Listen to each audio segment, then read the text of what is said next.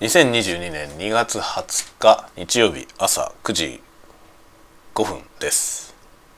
おはようございます。鈴雨レインです。あれ？9時5分？ちょっと待って。今パソコンのね時計は9時5分なんですけど iPhone は9時7分になってます。どっちが正しいんでしょうか？どっちが正しいんでしょうか？え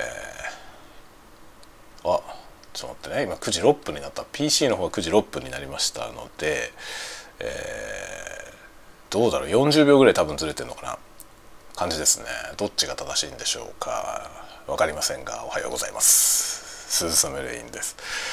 さてさて今日は今日はですね昨日ふと思い立ちまして。ふとね思い立ってですね今日は15年ぶりぐらいにですね MIDI データを作ってみようかなと。思っております。まあね MIDI 鍵盤がないんだよ。あの今ね MIDI が使える鍵盤楽器を1台だけ持っています、えー、 Roland の Fantom X6 っていう、えー、シンセサイザー。もうねいつのいつのシンセサイザーだ。めちゃめちゃ古いですね。あの僕が20代の前半ぐらいが僕一番お金あったんですけど。20代の前半ぐらいがね一番収入があったんですね。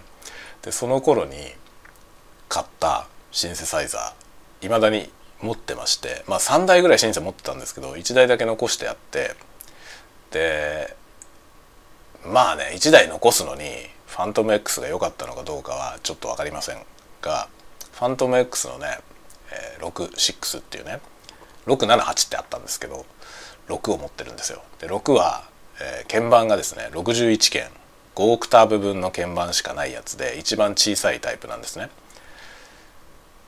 これを残したのが正解だったのかはちょっと分かりません。えー、もう一つね XP80 っていうねあのもうちょっと古いもう何年か古い機種で76鍵のキーボードも持ってたんですね。76鍵っていうのはあのピアノが88鍵でそれより1オクターブ少ないっていうタイプのキーボードですね。で大体ねシンセサイザーって、まあ、多くはこの3種類で一部ね49鍵というね4オクターブのものもあるあとはねもうちょっと変則的なやつも一応なくはないですけど大体49か61か76か88っていうこのね4種類なんですね。でまあ多くはね49件っていうのは本当にシンセ音を音を作るシンセサイザーに、えー、便宜上鍵盤がついてるタイプのやつが49件で実際に演奏するとなったら49件は全然足りないんですよね。で61はねギリギリですね61件もあのピアノのパートを弾こうと思うと足んないですね。76件はねギリなとこです。あの一番一番なんていうのかなバランスがいいというかね88件は本当にでかいし88件タイプのシンセサイザーってあのピアノタッチとか言ってね鍵盤自体もでかくてもう本体がね重いやつが多いんですよね。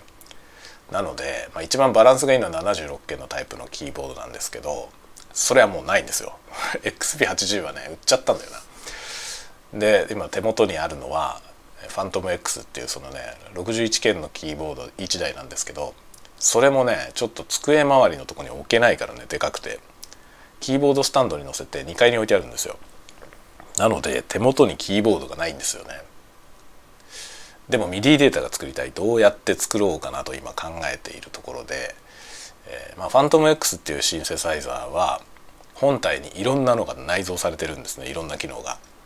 だからシーケンサー MIDI シーケンサーもついてるしサンプラーもついてるっていうねタイプのまあそういうね何でもできるから1台残す時にそれだけを残したんですね。あの XP80 とかにもシーケンサーついてるんですけどサンプラーはついてないんですよ。だからサンプラーもついてるからね。でサンプラーがついててそれをねこうパッドで呼び出したりできる。っていう機能がついてるんですよね。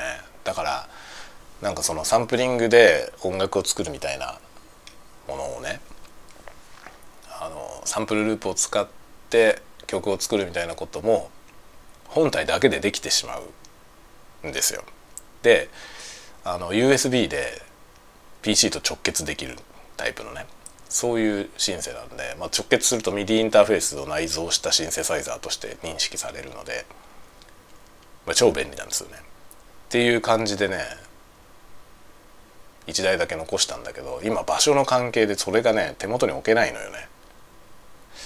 置けないのでどうやって MIDI データを作ろうかなと思って、まあ、鍵盤なしで PC でねマウスでポチポチ マウスでポチポチデータを突っ込んでいくか、えー、まあ、鍵盤側の内蔵されてるシーケンサーにとりあえず取ってきてそのデータをどうやって取り出そうかな。あれ SD カードとか入るのかな？ファントム X ちょっと分かんないですね。外部メディアみたいなものに出せればねその MIDI データを取り出してそれを PC で編集するというやり方ができる。かなとかね今いろんなこと考えてるところですね。どうしよう。まあ面倒くさいからねこの今パソコンの前に座ってるんですけどねこのパソコンの前で作るかな。作るかな。って感じですね。いや今ねほんとどうしようかなって思っているところなんですよね。という感じでございます。まあねちょっとね試みてみるわ。15年前。15年前って何年 ?2007 年2006年7年ぐらいですね。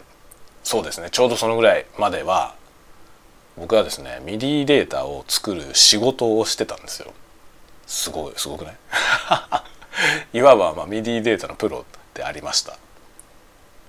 なんか MIDI データのプロっていうとなんか MIDI データのエキスパートみたいな感じしますけどそうじゃなくてただそれで仕事をしてたっていうだけ。だから一応なんだろう形上ねそれで金をもらってるというプロではあるけどそんなねそれのプロですっていうほど詳しいわけでもないし技術が高いわけでもないです。しかもね古いじゃない。もはや15年前の知識だから。から今時通用するのかって問題はありますね。ほぼ忘れてるしね。いろいろねなんか作ってましたよ。細かくね。だからできるはずだと思うの。かつての昔取ったなんとかですけどできるんじゃないかなと思って。今でも。と思ってねちょっとやってみようと思ってます。ただね今時の事情がよくわからないのと今持ってるソフトにいろいろ MIDI の機能も内蔵されてるけど使ったことないんですよ。だからちょっとそれを調べながらねぼちぼち やってみようかな。でソフトウェア音源みたいなやつがね多分あのソフトウェアをインストールした時に一緒に入ってると思うんですね。一緒に入ってるはずなのでそれを使ってやってみようと。考えてはいるんですが果たしてっていう感じですね。果たしてどうなんだろうよく分かりません。これでいけるんでしょうか。ちょっとちょっとやってみようと思っております。という一日を今日は過ごす予定。あとね昨日の晩撮ってた、えー、動画のねまだ素材の段階で終わってる状態なんで今日それの編集も日中にやってしまおうと思っています。それは普通の ASMR あのささやき雑談しながらいろんな音出すよみたいないわゆるごく普通のオーソドックスな ASMR の動画です、まあ、雑談がね今までのやつよりも、えー、より雑談度が増した感じですね。だからまあスタイフのこの喋りにちょっと近づいた感じです。まあ ASMR だから全体的にささやいてますけどそういうやつを昨日撮ったのでそれの今日は編集作業しようかなと思ってます。という感じですね。えーという一日を今日は過ごそうと思っているところです。いや、 MIDI問題はちょっとね、 MIDIデータを、 MIDIをね、ちょっと使いたくなってきたのよね。それをどうやってやろうかなっていうね、機材はもう新たに買うほどの予算はないので、だから本当はね、デスクトップ周りで使える小さいキーボードね、本当に MIDIの入力用のあの音源を内蔵してないタイプのキーボードを置ければね机の上に置ければいいかなと思うんですよ。で音源としてはそのファントム X は使えるから持ってきてね部屋に部屋のどっか手の届かないところには置けると思うんですよね。だどっかに置いて、まあ、音源として使うだけだったら極端な話壁に立てかけてあってもいいんだよね。なので音源としてはあれを使おうかなと思っていてでもそうすると入力に使えないから入力用は小さいキーボード買ってみたいなスタイルはありかなと思ってるところです。短いキーボード買ってね。でもなあ入力しようと思ってもピアノのパート取ろうと思ったら絶対鍵盤数欲しくなるんだよね。で MIDI 鍵盤として使えるピアノ鍵タイプのシンセサイザーというかあのキーボードね。安いやつ。一番安くて5万円ぐらいからあるんですけど。それはね88件あって今度ね置き場に困るんですよね。奥行きは少ないけど横には長いのよね。っていうような問題があったりします。でそんなもん買うぐらいだったらなんかステージピアノが欲しいんですよね。わかりますか？このね止めどない物欲。昔ローランドにね RD600 っていうステージピアノがあったんですよ。今は何だろう？何になってんのかな？分かんないけど多分 RD っていうシリーズ今でもあると思うんですよね。ローランドで言うと RD なんとかヤマハはね S なんとかっていう機種だったと思いますけどもう僕の知識は20年ぐらい前だから今どうなってるかちょっと分かんないんですけどあの辺はねステージピアノの定番なんですよね。だから今も出てると思うのよね。その辺のやつが欲しい。あの辺のやつってそのねピアノとしてステージで使うためのねステージで生ピアノ使うのってあの環境の問題とか調律の問題とかいろいろあってあのもちろんクラシックのコンサートではピアノ使うわけですけどあのポピュラー音楽のねステージに、まあ、ピアノ持ち込むってことはあんまりないんですよねあもちろんなんだろうアンジェラ・アキさんみたいなねピアノを弾くのがメインの歌い手さんの場合は分かんないですよ。あのグランドピアノを入れるのがもう金かかっても何してもやるっていう人ももしかしたらいるかもしれませんけど普通そのねあのロックバンドとかでキーボードが入る場合はあのピアノって持ち込まないことが多いんですよね。グランドピアノはまあまああんまり持ち込まないであのステージピアノを使う。ステージピアノっていうのは要はピアノの代わりに使うためのシンセサイザー。要はピアノ機能に特化したシンセサイザーですけどそういうのを使うことが多くて大体そのねローランドの RD かヤマハの S が使われてるんですよね。S なんとかっていうのは。当時は20年ぐらい前はそうだったんですよ。で多分ねあの辺ってもうワールドスタンダードで世界中のアーティストがそのどっちかを使ってるみたいな状態なんで今でもどっちか使われてると思いますね。その両方はね。でああいうプロの機材って実はあんまり変わらないというか RD シリーズもね RD600 の前にもいくつかあったんだけど基本的に設計が変わらないんですよ。だから今も僕が知ってる RD600 にそっくりの RD シリーズって今でもあると思うんでそれがヤマハの S シリーズか。S シリーズは多分あるんだよな。あのちょっと前に坂本真綾さんのね僕坂本真綾さんのファンなんですけど坂本真綾さんのライブ見に行った時にあの扇屋さん扇屋健人さんっていうキーボードの方よく最近よく一緒に演奏されてるバンマスをやられたりする方なんですけどその扇屋さんがですね扇屋さんってヤマハのプレイヤーなんですよ確か。ヤマハのそのステージピアノのモニターなのかな？なんかヤマハのホームページに確かね載ってるんですよね。そのステージピアノの紹介で。載ってる人で。確かねだから S シリーズの今新しいやつを持ってたはず。使ってたと思いますステージで。だからあるよね。S シリーズ今でも売ってると思うな。そのね S シリーズかローランドの RD が欲しいのよ。さっき予算がないって言ったばっかりじゃない僕。あの辺のシンセサイザーは20万弱ぐらいの値段だと思いますね。だからなんだろう電子ピアノ買うこと考えたらはるかに安いと思います。電子ピアノよりもあの音は生ピに近いしね。あのまキータッチとかもねそこそこいいですね。まあステージ用だからその変な複雑な機構は入ってないですね。持ち運ぶことが要はトラックで運んだりするのが前提になってるからいわゆるヘビーデューティー仕様ですよね。あの過酷な状況に耐えるようにできてます。プロの機材なんでね。でもねあれシーケンサーも入ってたはずなんだよな。簡単なシーケンサーが入ってていて、まあ、 MIDIの録音ができてのね。でまあフットスイッチ使えばダンパーが打ててみたいな感じのステージピアノでいいわけですよねとても。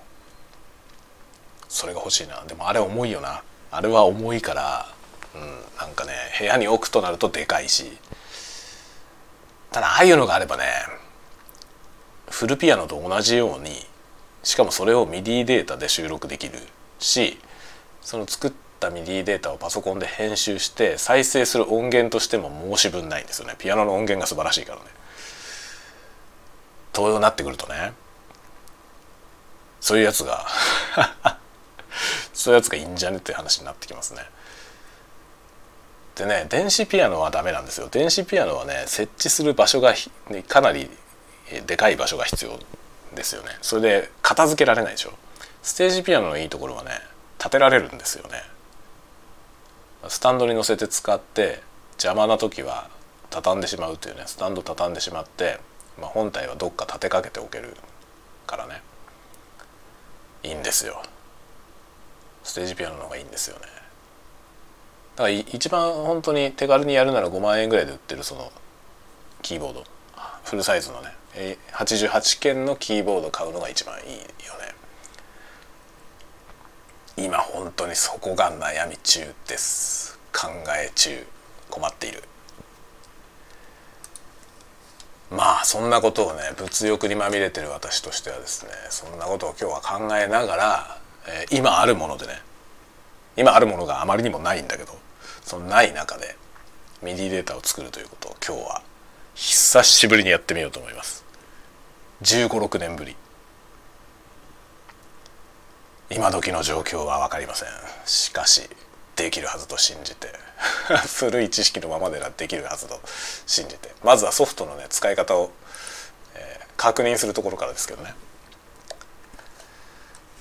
このソフト自体はね音源作るのには今あのポッドキャスト撮ったりとかあの ASMR もね音声の編集に使ってるんですね。最初の方では収録にも使ってたけど今は別のもので収録してるので編集だけこのソフトでやってるんですけど一応ね使ってるから分かるんですよ。